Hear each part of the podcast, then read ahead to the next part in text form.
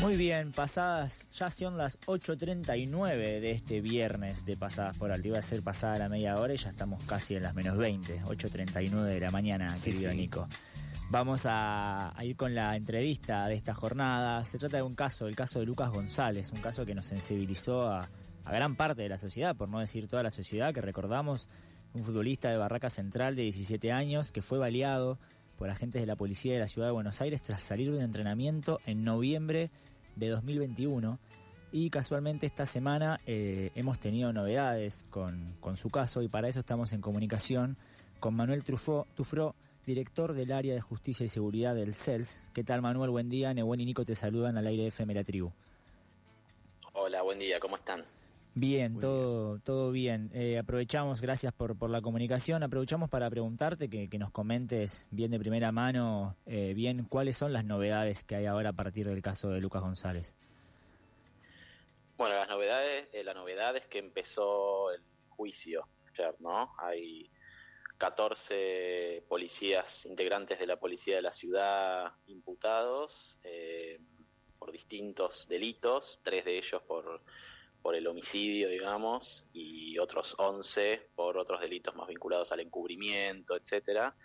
Y bueno, y ayer se inició finalmente el juicio y hubo una, primera jornada, digamos, de, audiencias en las que los policías eh, se negaron a declarar, en realidad se negaron, quiero decir, declararon todos lo mismo, ¿no? Que, que fue una situación en la que ellos actuaron en legítima defensa, o sea, sostienen de alguna manera esa, esa primera versión policial que circuló en, las primeras horas después del asesinato de Lucas, de que en realidad se había tratado de, un enfrentamiento, eh, cosa que no existe ninguna evidencia que lo sostenga y, de hecho por eso estos policías están sentados en el banquillo, porque en general cuando hay algún tipo de indicio, aunque sea de que puede haber sido una situación de legítima defensa, los policías no llegan a esta, a esta instancia de, juicio. ¿no?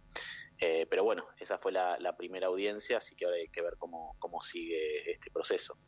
Bien, eh, recuerda, recordamos, el crimen de Lucas ocurrió en la mañana del 17 de noviembre de 2021 mientras él y tres amigos regresaban de entrenar en auto manejado por el propio Lucas, víctima de este hecho y que en el camino fueron interceptados por otro vehículo con policías vestidos de civiles, a quienes confundieron con ladrones porque intentaron, por lo que intentaron escapar y los policías efectivamente dispararon asesinando lamentablemente a Lucas. Se trata sin dudas también de un caso más de gatillo fácil y que yo recuerdo bien que en ese momento se habló, por suerte, de también la visibilidad que tomaba este caso en función de que se trataba de, de un jugador de fútbol de un club de la primera división, del cual casualmente el presidente es el presidente de la AFA y que entonces también en ese momento hubo mucho comentario alrededor de esto sucede lamentablemente en el día a día y este caso en particular tiene visibilidad porque se trata, tiene todo esto de contexto.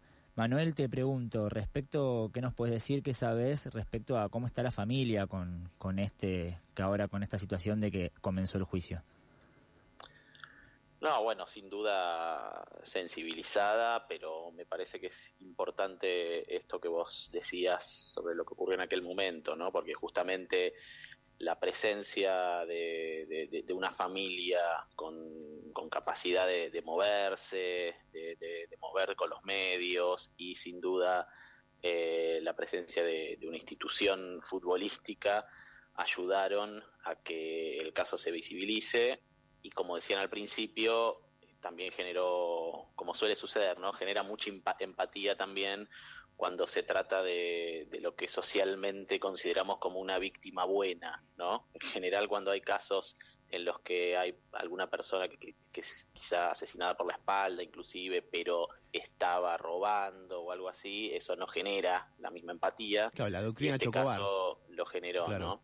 Eh, a mí me parece importante también señalar que en realidad hoy en día en la ciudad de Buenos Aires este caso eh, con este desenlace así letal y, prácticamente una ejecución, la realidad es que es un caso bastante extremo, ¿no? Los, casos letales que, protagoniza la policía de la ciudad en general hoy en día ocurren en el conurbano, no en la ciudad de Buenos Aires, y ocurren cuando eh, algún policía está fuera de servicio y hace alguna intervención o, se defiende de un robo.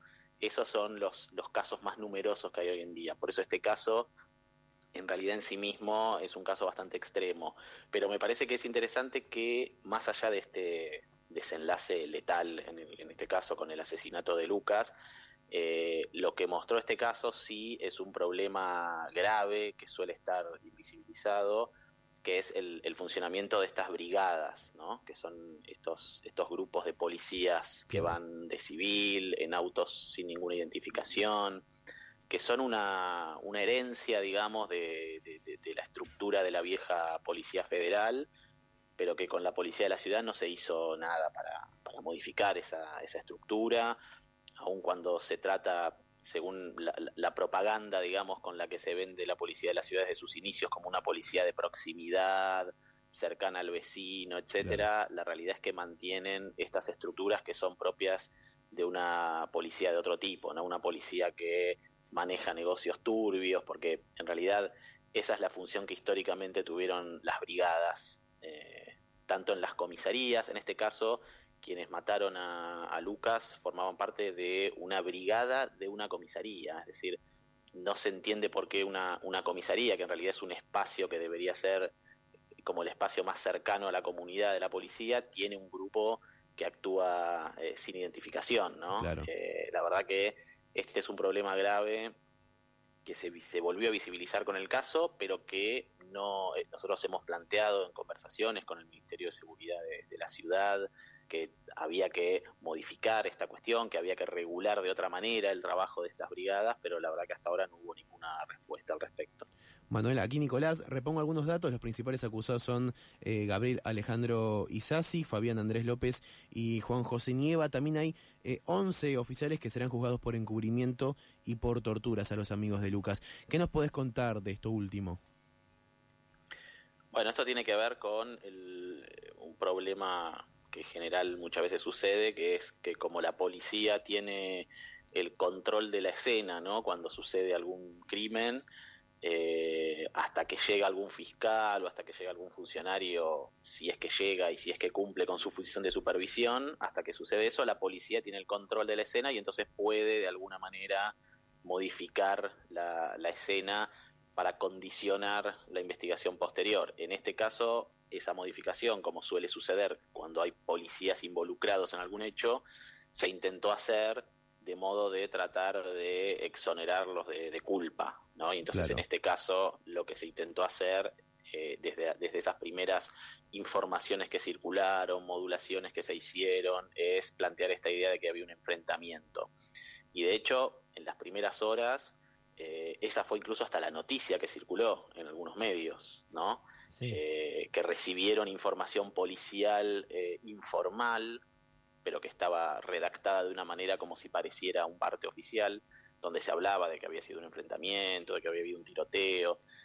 Después, obviamente, las pericias mostraron que no había tiroteo, que no había impactos de bala más allá de los que habían disparado los policías, que no había armas en el lugar eh, y por eso es que quienes este, tuvieron a su cargo esa escena del crimen en los primeros momentos, donde además los amigos de Lucas después denunciaron estos hechos, ¿no? De, que los humillaron, de que los golpearon, etcétera, y de ahí la, calificación de torturas.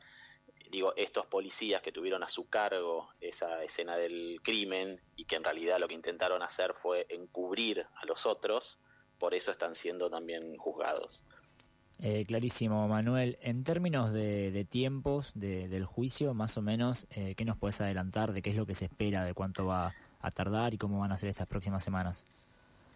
No, la verdad que no sé qué cantidad de audiencias están estipuladas. Eh, en general, un juicio así puede tener eh, cuatro, cinco, seis eh, jornadas de audiencia, hasta 10, dependiendo la cantidad de testigos que haya, y eso la verdad que no tengo la información de cuántos testigos van a, citar, pero y, también si van a ser consecutivas las audiencias, ¿no? O sea, si van a ser todos los días una después de la otra, pero podría ser que a fines de la semana que viene o, la otra semana haya ya eh, novedades acerca de, bueno del momento de los de los alegatos finales y del fallo Así que es posible que en, no demasiado tiempo tengamos ya el fallo.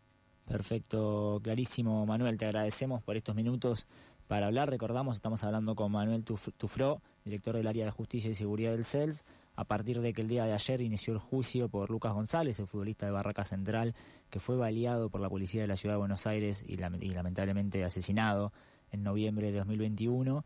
Y bueno, por supuesto, Manuel, te agradecemos el tiempo eh, y quedamos a disposición para cuando haya novedades, desde ya que, que acá en este programa Pasadas por Alto en FM La Tribu ha sido un caso que por supuesto hemos seguido, ha sido parte de nuestra agenda y, estaremos atentos, atentes a, a lo que vaya sucediendo estas semanas.